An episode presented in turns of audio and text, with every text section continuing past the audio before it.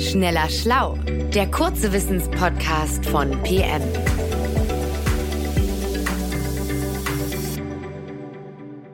Herzlich willkommen zu einer neuen Folge von Schneller Schlau. Ja, heute ist wieder Johannes Kückens hier am Mikrofon und ich habe meinen lieben Kollegen Jens Schröder eingeladen, der sich immer mehr in das Thema Kreislaufwirtschaft äh, reinfuchst. Richtig, Jens? Ja, ja, es ist so eine Art Hobby von mir geworden, aber viel cooler ist, wenn man Circular Economy nennt. Das kommt viel besser an. ja, okay, das verstehe ich. Äh, aber diesmal will ich dich ein bisschen ärgern, Jens. Ich habe mir nämlich ein Feld ausgesucht oder ein Thema ausgesucht, wo die Kreislaufwirtschaft wirklich noch überhaupt nicht richtig funktioniert, wo es auch besonders kompliziert ist, nämlich beim Bauen. Und beim Bauen ist es ja so, dass die ganzen Materialien, die für so ein Haus gebraucht werden, am Ende, wenn man sie dann, wenn man das Haus irgendwann abreißt, eigentlich nur zu einem ganz kleinen Prozentsatz wieder verwertet werden können. Also das allermeiste lässt sich einfach nicht recyceln. Und da frage ich mich, wo ist da jetzt die Circular Economy? Kann man da schon was machen? Gibt es da irgendwelche Neuigkeiten, irgendwelche Good News? Also Bauen ist wirklich ein schwieriges, um, dementsprechend auch ein wichtiges Feld, äh, was diese Umweltverträglichkeit angeht und auch die Circular Economy Fähigkeit zum Beispiel Beton, den wir ja äh, enorm viel beim Bauen verbrauchen, ist eben ein sehr guter Werkstoff mit tollen Eigenschaften, aber mit eben mit einer sehr schlechten CO2-Bilanz. Äh, und richtig gut recyceln lässt er sich bisher auch nicht. Und überhaupt ist eben Recycling, wie du schon gesagt hast, ein ganz großes Problem. Wir pappen da beim Bauen äh, Materialien zusammen mit Schäumen, mit Kunststoff, Metall, mit chemischen Bindemitteln und die sind dann so untrennbar fest miteinander verbunden, dass viele Baustoffe nach einem Abriss eben gar nicht mehr in ihre Einzelteile äh, Materialien getrennt werden können. Äh, und dann sind sie eben oft nur noch Sondermüll, obwohl eben noch ganz viele wertvolle Sachen drinstecken in diesen Verbindungen, die man eigentlich rausholen müsste. Aber eben das geht dann oft nicht. Genau, und deshalb hat man ja eigentlich jetzt jahrzehntelang immer gesagt, lass uns doch einfach mit Holz bauen, weil Holz ist natürlich doppelt super. Erstens speichert es CO2, also der ist dann automatisch gebunden und zweitens wächst Holz ja auch nach. Mhm. Ja, ich habe im Prinzip gar nichts gegen Holzhäuser oder Häuser mit verbautem Holz drin. Das wird aber nicht die Lösung für alles sein. Also wir haben einfach nicht genug Holz, muss man einfach sagen. In den vergangenen Jahren war Deutschland schon Nettoimporteur von, von Nadelholz, das ja für die ganzen Konstruktionen, Dachbalken und so weiter am meisten gebraucht wird. Äh, wir können das also nicht nachhaltig beliebig steigern und äh, sollten die Wälder ja auch nicht so übernutzen, dass sie labil werden und zusammenbrechen, wie wir das ja in der Dürre äh, in den vergangenen Jahren vielerorts auch gesehen haben. Also Holz ist ein toller Baustoff, aber der, der hilft uns hier nicht aus der Krise raus.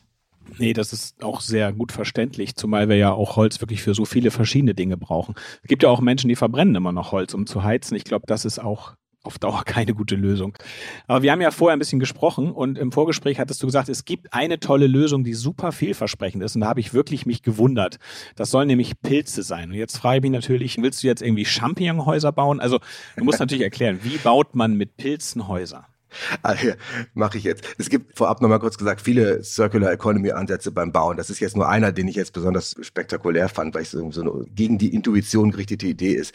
Also tatsächlich sind Pilze ein Baustoff, der an verschiedenen Instituten in Deutschland äh, sehr intensiv erforscht wird und auch sehr erfolgreich, weil man eben mit Hilfe von Pilzen mineralische oder metallische Materialien auch super ersetzen oder ergänzen kann oder einsparen kann.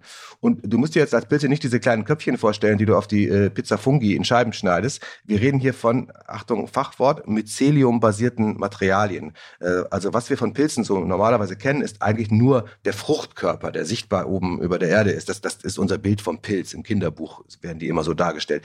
Das Myzel ist meistens äh, im Boden oder im Holz, auf dem so ein Pilz siedelt. Und Myzel bezeichnet im Grunde die Gesamtheit dieser fadenförmigen Zellen der Pilze.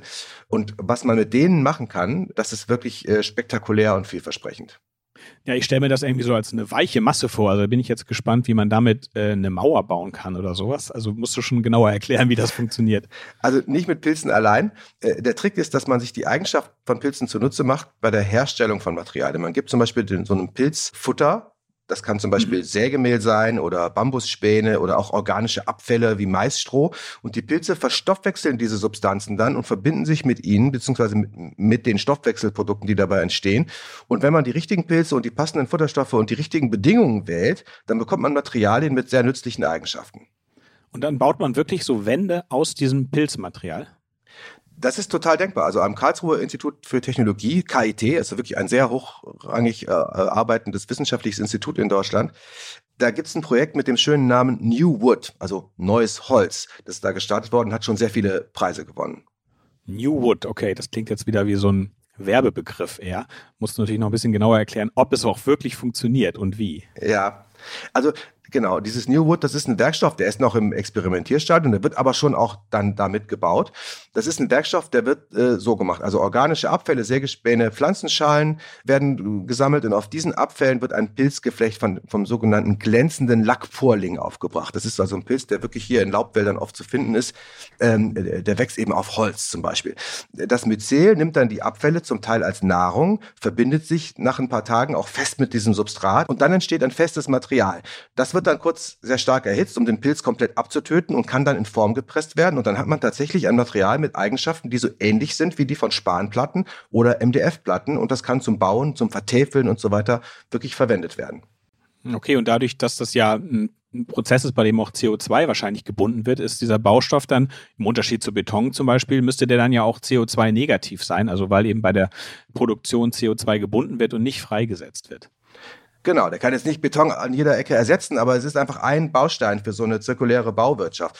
Und ähm, genauso wichtig wie dieses CO2-Speichern, finde ich, ist, das ist ein völlig ungiftiges, unschädliches Material. Es kann problemlos immer wieder verwendet werden. Man kann es auch kompostieren, einfach sozusagen am Ende seiner Nutzung zerfallen lassen. Dann wird es wieder zu Biomasse und dient dann wieder für Nahrung, für neues Wachstum. Das ist eben das Zirkuläre daran. Es kann ganz einfach im Kreislauf geführt werden, weil es völlig unschädlich ist dann, könnte man sagen, aus Bauschutt wird quasi so eine Art Blumendünger oder ja, mhm. einfach ein guter neuer Boden sozusagen. Das ist natürlich richtig cool.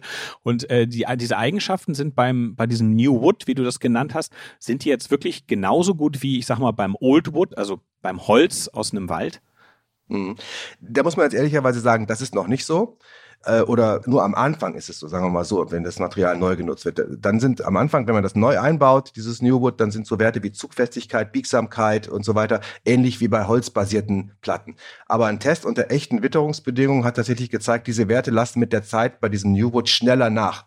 Es ermüdet schneller, als jetzt normales, äh, natürliches Holz aus dem Wald äh, ermüden würde.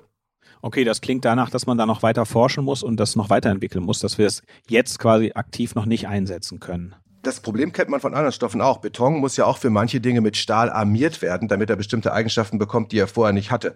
Da ist man auch schon wieder relativ weit. Die Forscher am KIT experimentieren da zum Beispiel mit den Pilzmaterialien schon weiter, setzen dann feste Fasern dazu, wie zum Beispiel Bambus äh, oder sowas. Und es gibt auch Überlegungen, das mit einer biobasierten Lasur noch besser zu schützen. Äh, da sind wir also noch längst nicht am Ende der Fahnenstange. Äh, das Ziel ist, so sagt es Professor Dirk Hebel, der das Ganze da leitet, es wäre toll, wenn Kunden bald, also im Baumarkt, die Auswahl hätten zwischen einer normalen Spanplatte und einer New Wood Platte und dann könnte man sehen, wie und wofür sich jeweils das eine oder andere Material dann eignet oder durchsetzt. Da bin ich gespannt, wie sich das im Baumarkt dann entscheidet, ob der Käufer oder der Kunde wirklich bereit ist, dann sowas zu kaufen. Aber spannend auf jeden Fall. Okay, aber das ist jetzt ja nur ein Material, wo man jetzt komplett ohne Mineralien, also sowas wie Beton und sowas auskommt oder Holz auch, ähm, oder nur ganz wenig Holz braucht, um es ein bisschen besser zu machen. Jetzt gibt's aber in einem Haus ja ganz viele verschiedene Materialien, die alle problematisch sind im Recycling. Gibt es da noch andere Möglichkeiten, auch andere Stoffe zu ersetzen? ja, äh, die kann man natürlich nicht alle komplett aus Abfall oder aus Pilzen neu herstellen. Aber es gibt da ganz verschiedene tolle Projekte. Da gibt es einfach sehr viele Möglichkeiten. Es gibt zum Beispiel Schutzanstriche mit dem Pilzanteil, die sich bei kleineren Schäden quasi selber reparieren können, weil der Pilz dann die Lücke wieder schließt wenn man irgendwie dagegen gekatscht ist und die Schutzlasur da äh, kaputt gegangen ist an einer Stelle. Und es gibt auch zum Beispiel pilzbasierte äh, Bindemittel, die zum Beispiel chemische Bindemittel ersetzen und die auch zum Beispiel Dämm- und Dichtungsmaterial äh, aus bisher wird das aus Polyurethanschäumen gemacht, das ist ein Kunststoff, äh, kann man mit Myzelprodukten tatsächlich ersetzen. Das ist auch schon sehr gut getestet. Das ist umso wichtiger, als zum Beispiel viele dieser, gerade dieser Schäume im konventionellen Bauen beim Abriss einfach nicht mehr von dem anderen Material getrennt werden können, zumindest nicht sauber. Und die verhindern damit echtes Recycling. Und dieses Problem hat man eben nicht mehr, wenn man das mit Myzel-basierten Materialien macht. Und da gibt es tatsächlich sehr viele Ansätze, gerade was diese Dichtungsschäume und so weiter angeht. Okay, dann hat man die Wiederverwertung, also das Recycling und das ist beim Bau ja eben auch dann heute das politische erklärte Ziel. Also da müssen wir ja hin und da wollen wir alle hin. Ja, also diese neuen Anforderungen, dass Materialien mehr in Kreisläufen gedacht werden müssen, das ist Teil dieses berühmten Green Deal der EU. Darin wird gefordert, dass also bis 2030 die Hälfte des Baumaterials wiederverwendet werden muss.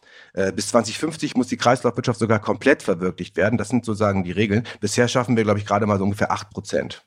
Okay, das heißt, diese Pilze können dann ein Baustein sein in der Bauwirtschaft, um der Bauwirtschaft dann auch zu helfen, diese Recyclingquoten wirklich irgendwann auch zu erfüllen, die man jetzt aufgestellt hat.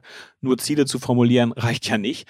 Ähm, aber man könnte tatsächlich zumindest als ein Baustein Pilze nutzen, um, um zu diesen Quoten dann zu kommen.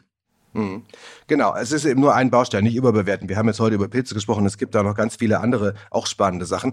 Aber genau wie du sagst, so ist es. Das ist eben die Hoffnung auch dieses Teams vom KIT und auch anderen Hochschulen und Instituten. Äh, diese KIT-Leute haben in einem äh, Modellprojekt namens RoofKit sogar angefangen, Designobjekte aus recycelten Materialien zu machen. Da zum Beispiel eben eine Deckenleuchte aus Pilzfäden, muss man mal googeln, RoofKit. Das ist wirklich ein mhm. irres Gebäude, wo alles wieder verwertet und wieder verwertbar ist. Äh, nicht alles aus Pilzen, aber manches eben auch aus Pilzen. Das ist wirklich wirklich sehr abgefahren. Also da wird jetzt wirklich sehr viel experimentiert und es gibt tolle Ansätze.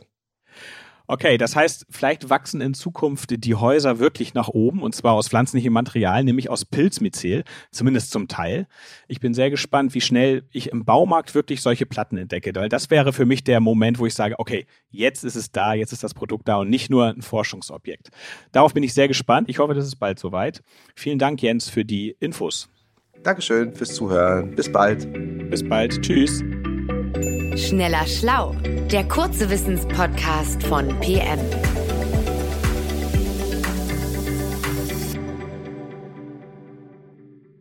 Dieser Podcast ist eine Produktion der Audio Alliance.